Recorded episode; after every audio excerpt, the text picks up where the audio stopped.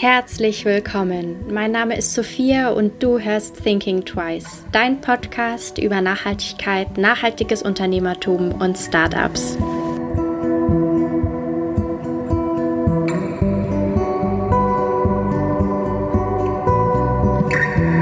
Nachhaltiges Abschminktuch, das man immer wieder verwenden kann, klang für mich im ersten Moment sehr nach einem ganz normalen Waschlappen.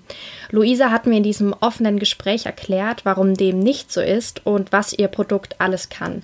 Aus einem persönlichen Need heraus hat sie mit ihrem Mitgründer Sebastian Nackt gegründet und erzählt in diesem Gespräch, was genau dahinter steckt. Herzlich willkommen zu meinem Podcast. Heute habe ich die Luisa hier. Halli, hallo. Hallo, liebe Sophia. Hallo, schön, dass du da bist.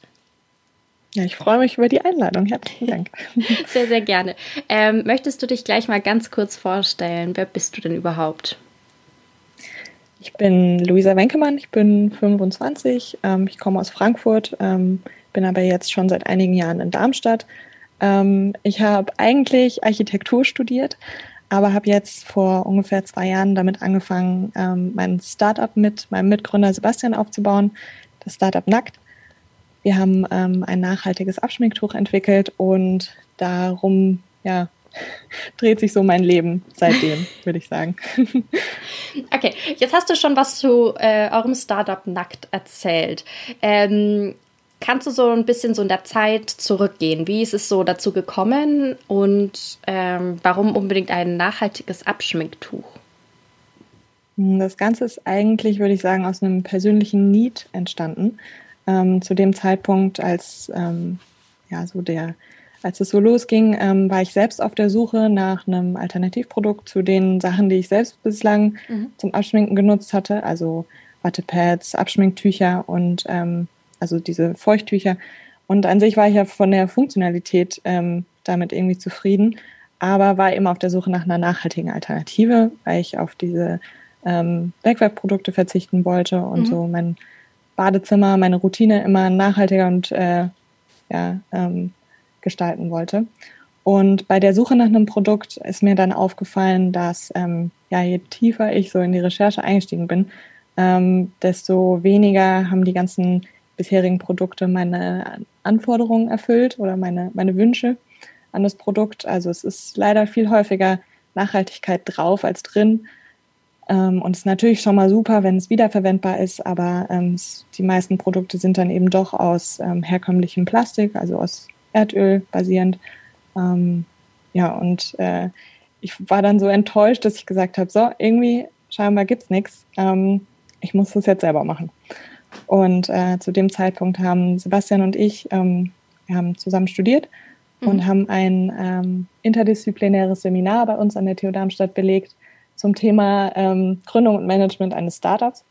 Da sollte man ein fiktives Startup durchrechnen, einen Businessplan dazu erstellen. Und wir haben dann eben diese Idee da angewandt. Mhm. Ähm, und ja, das kam irgendwie auch außerhalb unserer Bubble so gut an. Also es wurde von der Fachjury damals ähm, präsentiert und irgendwie auch die, also auch Männer und andere Zielgruppen fanden das so interessant, dass wir gesagt haben, okay, das hm. kommt ja so gut an. Ich glaube, wir müssen das in die, in die Realität umsetzen. Und ähm, das war so die Geburtsstunde ähm, Anfang 2019. Und dann haben wir das erstmal parallel zu unserem Studium weitergemacht. Ähm, das war ein bisschen hart, mhm. muss ich zugeben, da Fokus setzen zu können. Ja. Ähm, haben dann beide unseren Abschluss gemacht, unsere Masterthesis auch. Ähm, also alles komplett abgeschlossen und uns dann Vollzeit auf Startup konzentriert. Und das war dann, wenn du sagst, 2019 habt ihr damit angefangen neben dem Studium. Ähm, seid ihr dann erst dieses Jahr fertig geworden? Ähm, die Oder? Masterthesis haben wir im Sommer 2019 gemacht, haben aber dann unser Studium generell noch ein bisschen ausgedehnt bis mhm. ähm, März 2020. Mhm. Und direkt im Anschluss haben wir uns dann hier ähm, auf, ja, gestürzt. Krass, also das heißt, ihr arbeitet jetzt so Vollzeit seit März oder so an dem genau. Unternehmen. Mhm. Genau, also ich würde sagen, eigentlich Vollzeit auch schon seit nach der Masterthesis. Mhm.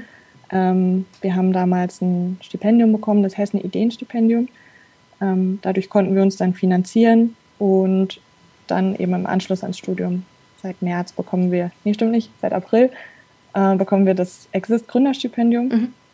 Ermöglicht uns halt, auch wenn wir noch keine Einnahmen haben, ähm, durch Startup, dann äh, ja dadurch über Wasser gehalten zu werden. Ja, und euch halt wirklich zu 100 Prozent darauf zu konzentrieren und nicht irgendwie ja. nebenbei noch irgendwie so irgendwas arbeiten zu müssen, um den Lebensunterhalt ja. zu finanzieren. Genau. Mm, das ist eine doofe Frage vielleicht, aber was ist dann ein nachhaltiges Abschminktuch? Also was macht es denn mhm. aus? Also was unterscheidet jetzt euer Tuch ähm, mein, gegenüber meinem Waschlappen? Kriegt ihr wahrscheinlich oft gesagt, aber oder gefragt. Mhm. Ja, die Frage kriegen wir oft gerade mit dem Waschlappen. ja. Naja, das ist so, das, ist so, das, das hat ja jeder daheim und jede. Ähm, ja. Von daher ist es so de, eine sehr naheliegende Frage.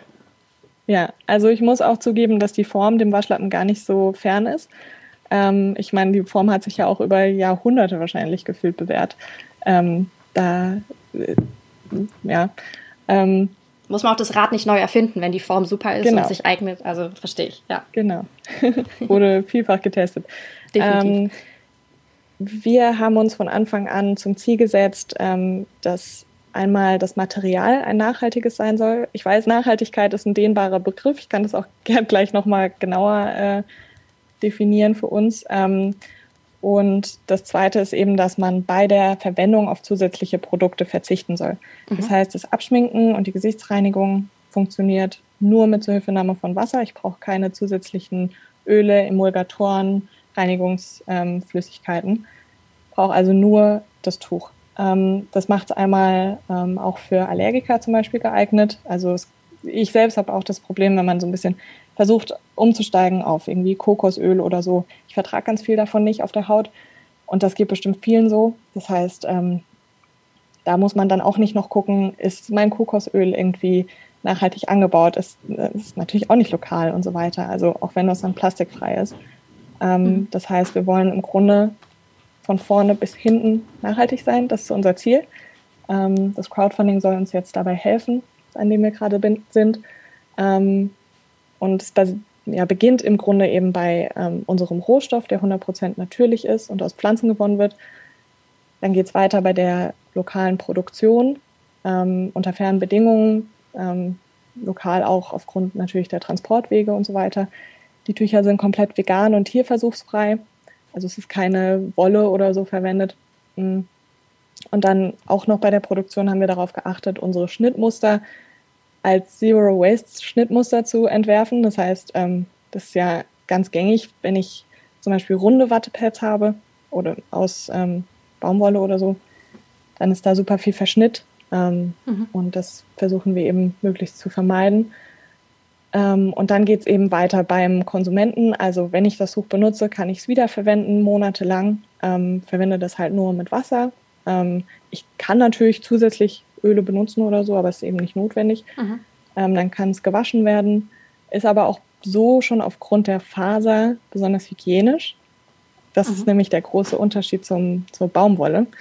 Ähm, ein Baumwollwaschlappen, man kennt das so, also für mich ist das so ganz einprägsam, wenn so ein Baumwollwaschlappen am Waschbeckenrand trocknet und äh, gefühlt nach zwei Wochen immer noch nicht ganz trocken ist und sich die ganzen Bakterien da ähm, mhm. einnisten. Ja.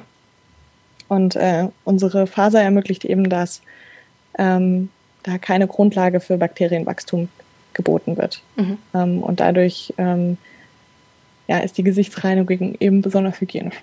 Ähm, und dann wiederum aufgrund der Natürlichkeit des Textils ist es kompostierbar.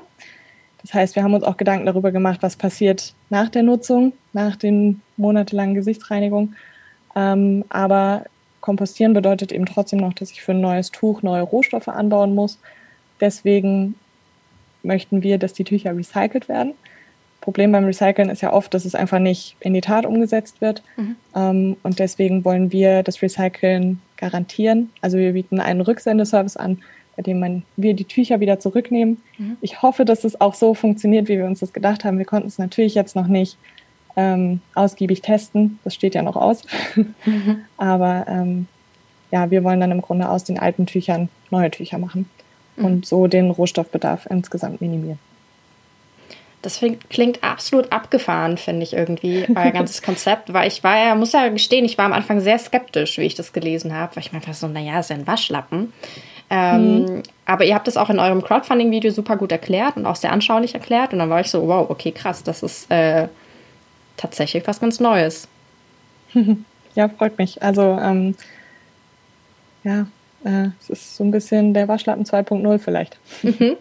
Jetzt klingt das alles sehr, äh, sehr technisch, sehr viel Produkttech oder so äh, Materialtechnik, sage ich jetzt mal, und irgendwie auch Textilkunde.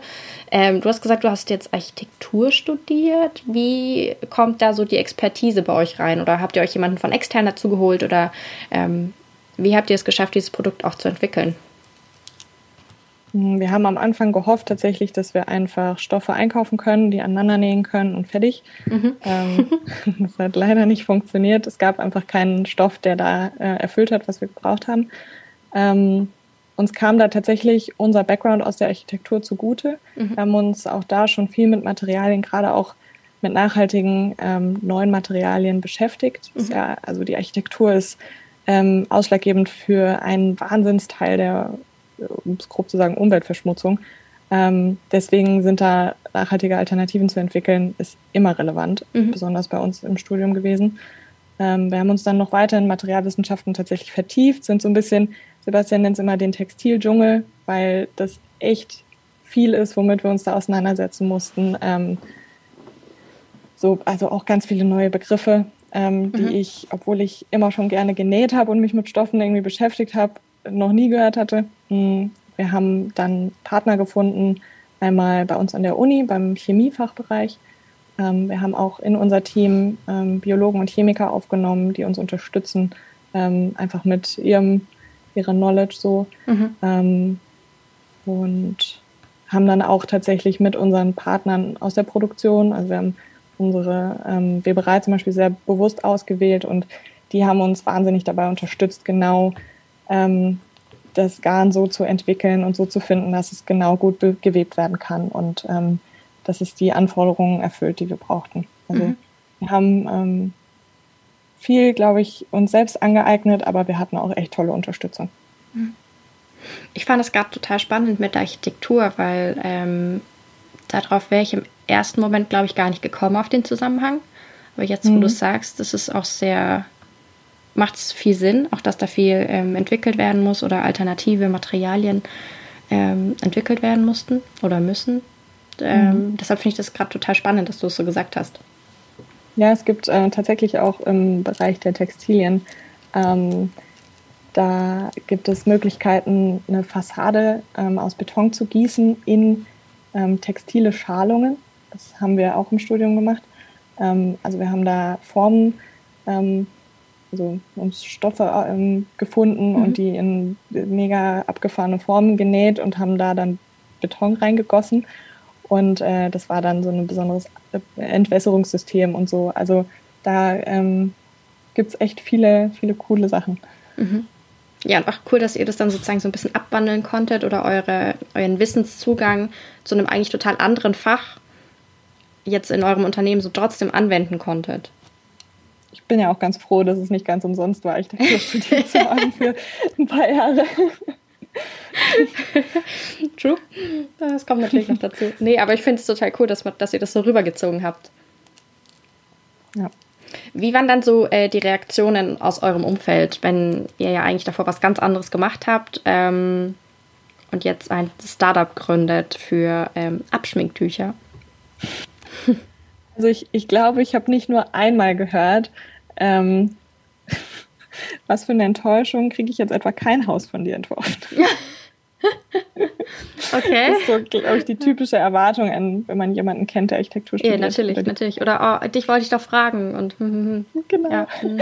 Ähm, aber insgesamt ähm, total ähm, positiv eigentlich. Also ähm, ähm, ja, doch. Also ich habe, äh, klar, zwischendrin so, ähm, ja, ist, verdient man damit Geld und keine Ahnung. Aber ich, mir wurden eigentlich keine Steine in den Weg gelegt und äh, ich glaube, es gibt immer konstruktive Kritik.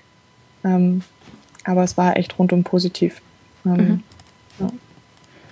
ja. Mm, kommst du oder wolltest du schon immer eine Gründerin werden oder kommt es so aus deinem Umfeld oder war das jetzt wirklich aus diesem Need geboren, dass du sagst, es gibt sowas noch nicht? Ich wollte tatsächlich immer schon irgendwie was Eigenes machen, was mhm. Eigenes aufbauen. Ähm, habe aber lange gedacht, es gibt doch irgendwie schon alles. Was soll ich jetzt noch irgend so ein Produkt in die Welt setzen, was eigentlich keiner braucht, nur um irgendwie was Schönes gestalten zu können oder so. Ja. Ähm, deswegen war ich dann eigentlich super froh, ein Produkt gefunden zu haben, was die Welt meiner Meinung nach noch braucht. Ja. Ähm, mein, mein Opa hat als Seiler gearbeitet, war so, war, glaube ich, in Frankfurt der letzte Seiler, also die letzte Seilerei. Mhm. Ähm, und das war auch sowas, was ich als Kind total geliebt habe, da im Laden zu sein. Ähm, hat zum Beispiel aus Hanf Seile selbst gefertigt, auch bei sich im Garten und so. Und ähm, vielleicht kommt es so ein bisschen daher, so dieser Wunsch, was Eigenes zu schaffen und mhm. äh, so eine eigene Kreation mhm. an den Mann zu bringen. Also ganz fern war es nicht. Ja, oder auch vielleicht diesen, diesen Mut, weil du da schon damit aufgewachsen bist, auch so, dass das sowas funktioniert und ähm, ja, vielleicht kannst du es dadurch schon so ein bisschen. Ja, also ähm, ja, meine Mutter ist auch selbstständig ähm, und ich fand es irgendwie, finde ich das ähm, ganz schön, selbst entscheiden zu können. So. Total, äh, total. Ähm, mein Vater ist auch selbstständig und ich glaube dann, ähm, da wächst man dann auch mit einer anderen Vorstellung für die Selbstständigkeit auf und hat da auch ähm, einen Nicht anderen. So Angst vor. Genau, hat da nicht Angst vor und ist sich bewusst, dass die Arbeitszeiten vielleicht mal anders sind als bei einem Festangestellten, einer Festangestellten oder Wochenendarbeit ähm, dazu gehört. Ähm, ja. Das heißt, äh, diese, die, diese rosa Bubble oder was auch immer wird schon mal, die ist schon mal weg. Die, die ja. ist einem schon mal bewusst. Ähm, ja, und man äh, kriegt, ja, einem wird die Angst genommen, so ein bisschen, glaube ich auch, weil man das schon mhm. ein bisschen gewöhnt ist bis zu einem gewissen Grade. Ja, voll. Ja, finde ich einfach immer eine spannende Frage, weil es gibt ja wirklich Leute, die ähm, gar nicht gründen wollen, die das wirklich tatsächlich aus diesem Need heraus gründen, weil sie sagen, dieses Produkt muss es geben, aber manche sind wie jetzt du, die sagen, ja, sie hatten, wollten schon immer was Eigenes auf die Beine stellen. Ich kann das total nachvollziehen. Ähm, es gibt viele Nachteile am äh, Gründen, glaube ich, ähm, viele Risiken und äh, Ängste auch. Ähm, man muss sich dessen bewusst sein, glaube ich, und die hinnehmen. Ja. Ähm, aber äh, ich kann das völlig verstehen, wenn man darauf keine Lust hat. Jetzt hast du schon ein paar Mal die Crowdfunding-Kampagne, glaube ich, angesprochen. Ähm, kannst du erklären, warum ihr euch für Crowdfunding ähm, entschieden habt? Also die läuft gerade noch ähm, und die war auch sehr, sehr erfolgreich. Ähm, aber wieso habt ihr euch, na, kann man schon sagen, ähm, wieso habt ihr euch denn äh, genau dafür entschlossen? Das war ein langes Hin und Her. Wir haben ähm, auch vorher schon mit zum Beispiel Unverpacktläden hier aus der Region gesprochen, ähm, wo wir uns ähm, auch im Anschluss ähm, auf jeden Fall sehen. Mhm. Ähm, ich glaube, die finale Entscheidung war tatsächlich durch die Corona-Pandemie ähm, gefördert. Mhm. es ist momentan einfach schwer zu kalkulieren, wie der Handel, wie der Einzelhandel so im, im Offline-Bereich ähm, ist. Ähm, und da gerade neu einzusteigen, haben wir einfach als sehr schwierig gesehen. Mhm. Und ähm, ich glaube, so viele Leute waren noch nie im Internet unterwegs wie jetzt gerade. ähm, und deswegen haben wir es einfach vor allem jetzt als gute Möglichkeit gesehen, als einzige Möglichkeit eigentlich, Leute gut zu erreichen. Mhm. Ähm, und auch mit unter ähm, jeglichen Hygieneanforderungen weiterhin erreichen zu können. Mhm. Wir haben auch jetzt in ja, in den Marketingaktionen, die wir durchführen konnten für das Crowdfunding, es fiel uns total schwer. Wir hatten ursprünglich gedacht, wir können irgendwie Stände bei irgendwelchen Partys machen, wo wir Leute erst schminken und dann, ähm, wenn sie gehen, den äh, irgendwie einen Gutschein für unsere Kampagne in die Hand drücken oder so und hatten irgendwie Milliarden Ideen und das geht halt jetzt alles nicht. Also es gibt keine Messen, wir können nicht wirklich in die Städte gehen und da Sticker verteilen oder so. Ähm, das ja. ist alles super schwierig, ähm, auch für uns, auch für eine Crowdfunding-Kampagne. Und deswegen, ich glaube, je mehr online, desto besser jetzt im Moment. Mhm. Das heißt, das ist wirklich für euch so ein bisschen so dieser Messen-Kontakt- Mischungsersatz. Ist es bei euch jetzt wirklich eine Mischung aus ganz vielen Faktoren? Mhm. Ja, auf jeden Fall. Also ich glaube auch tatsächlich, dass es ein bisschen einfacher ist, ähm, einfach für einen selbst von einer Crowdfunding-Kampagne, von einem Launch zu erzählen, als ähm, von einem äh, Online-Shop-Launch. Mhm. Also ich finde es ein bisschen was anderes, ob man fragt, ähm, hey, wäre voll cool, wenn du mich in meinem Crowdfunding unterstützt, als zu sagen, hey, bestell doch mal in meinem Shop. ähm, das ist ein bisschen eine andere, ähm, einfach ein anderer psychologischer Effekt auch für mich, um ähm, Leute irgendwie von dem Produkt ja. zu begeistern. Wir haben viel mehr die Möglichkeit zu kommunizieren, was wir machen, als ist ein Produkt, bei dem man kommunizieren muss. Ähm, weil, wie du sagst, auf den ersten Blick ist es ähm, halt vielleicht nicht so spektakulär. Ähm, und was dahinter steckt, äh, können wir durch die Kampagne ziemlich gut, glaube ich, vermitteln. Ja, total. Ich glaube auch, äh, oder es ist ja auch ein, einfach Crowdfunding ist einfach ein super gutes Kommunikationsmedium zu den mhm. künftigen KonsumentInnen. Ähm, ja. Und auch einfach so Feedback einzuholen, Fragen nochmal in eurer Kommunikationsstrategie vielleicht irgendwie ähm, anzupassen. Ähm, ja, total. Also es, ähm, es ist ja jetzt eine ganze Menge, die auf einmal abgewickelt werden kann im Grunde. Und dann können wir alles einsehen, alles Feedback im Grunde nochmal ähm, einbauen, nochmal optimieren und dann ähm, ja, kommt das so alles auf einmal. Ja. ja. Mm, wenn ihr jetzt oder wenn du jetzt deine ganzen Learnings mal zusammennimmst, die du jetzt schon aus deiner Entwicklungsphase, auch an der Zusammenarbeit vielleicht mit den ExpertInnen ähm, einfach zusammennimmst und auch das Crowdfunding mit reinnimmst, was wären so Learnings, die du gerne weitergeben würdest an jemanden, der auch eine Idee hat oder an eine, die gerne was starten würde, sich aber nicht traut oder ähm, der so ein bisschen so der, der letzte Schubs fehlt? Ähm, ich glaube, insgesamt ist für mich total entscheidend, dass es ein Produkt ist, ähm, für das ich total brenne. Mhm. Ähm, also mir liegt selbst sehr viel daran, dass das Produkt realisiert wird, weil ich es auch einfach selbst in den Händen halten und nutzen möchte. Mhm. Ähm, und diesen, ja, so wie wir irgendwie das Abschminken zum Genuss werden lassen wollen, will ich eben auch anderen ermöglichen. Ähm, ich glaube, das macht sehr viel aus. Und wenn man sowas gefunden hat, dann, ähm, das ist für mich so der Schubs gewesen, glaube ich. Mhm. Und äh, das größte Learning, was ich hatte, ähm, war, glaube ich, dass man, dass ein gutes Team zu haben, so das alles Entscheidende ist. Mhm. Ähm, ich bin, glaube ich, eine ziemliche Perfektionistin, muss ich zugeben, und mir fällt es schwer, Aufgaben ähm, abzugeben. Und ich habe jetzt ein Team, oder ich, wir sind ein Team, ähm, in dem ich ähm, echt gut Aufgaben auch anvertrauen kann. Mhm. Und ähm, in einem Startup ist es, glaube ich, am Anfang immer so, dass äh, jeder so ein bisschen was von allem machen muss, weil es immer zu viel zu tun gibt. Und ja. äh, wenn man einfach nur gerade ein bisschen Zeit hat, dann übernimmt man auch da und hier mal Aufgaben. Und ähm, wenn ich mit gutem Gewissen und gutem Vertrauen ähm, weiß, die wird genauso erfüllt mit dem gleichen Ziel und den gleichen Werten, die da irgendwie innerhalb ähm, des Teams geteilt werden, das ist für mich irgendwie alles entscheidend gewesen. Also das ist für mich ein total tolles Gefühl, dass selbst wenn ich irgendwie wüsste, ich muss, ähm, ich muss mal aussetzen für eine Zeit oder ich bin irgendwie in einem Meeting oder so, ich weiß, es geht voran genau in meinem Interesse und genau in Sebastians Interesse und das ist ein, das ist für mich so das Allerwichtigste. Mhm. Total. Wenn du jetzt sagst, es geht voran und so, was, was habt ihr euch so als Ziele gesetzt? Ähm, klar, jetzt Crowdfunding äh, abschließen und geht es dann gleich in die Produktion und die Versendung der Produkte oder ähm, wie habt ihr das geplant oder was habt ihr euch für nächstes Jahr so als Ziel gesetzt? Hm, wir haben ja in unserer Crowdfunding-Kampagne äh, ambitioniert stehen, ähm, ambitioniert, aber ich hoffe realistisch, ähm, dass wir noch vor Weihnachten ähm, unsere Tücher ausliefern wollen, mhm. Ähm, damit die auch, ich meine, es gibt ja kein besseres Weihnachtsgeschenk ähm, halt so ein Abschminktuch. Oder Pflegetuch, wenn man sich nicht schminkt. Ähm, das heißt, unsere Produktion ist im Grunde in den Startlöchern.